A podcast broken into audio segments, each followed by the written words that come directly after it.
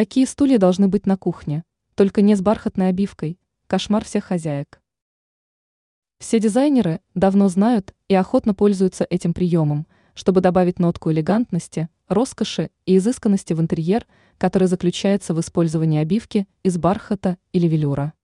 По словам эксперта сетевого издания «Бел новости» дизайнера Юлии Тычина, такие стулья прекрасно дополняют собой классические интерьеры, служат акцентом в скандинавском, минималистичном или даже индустриальном стиле. Плюс ко всему, фактурная обивка отлично подходит для монохромных кухонь, где на первое место выходит разнообразие материалов. Однако при выборе обивки для кухни в первую очередь стоит учитывать практичность ткани, и только когда вы убедитесь в том, что она обладает данным качеством, можно присмотреться к красоте материи.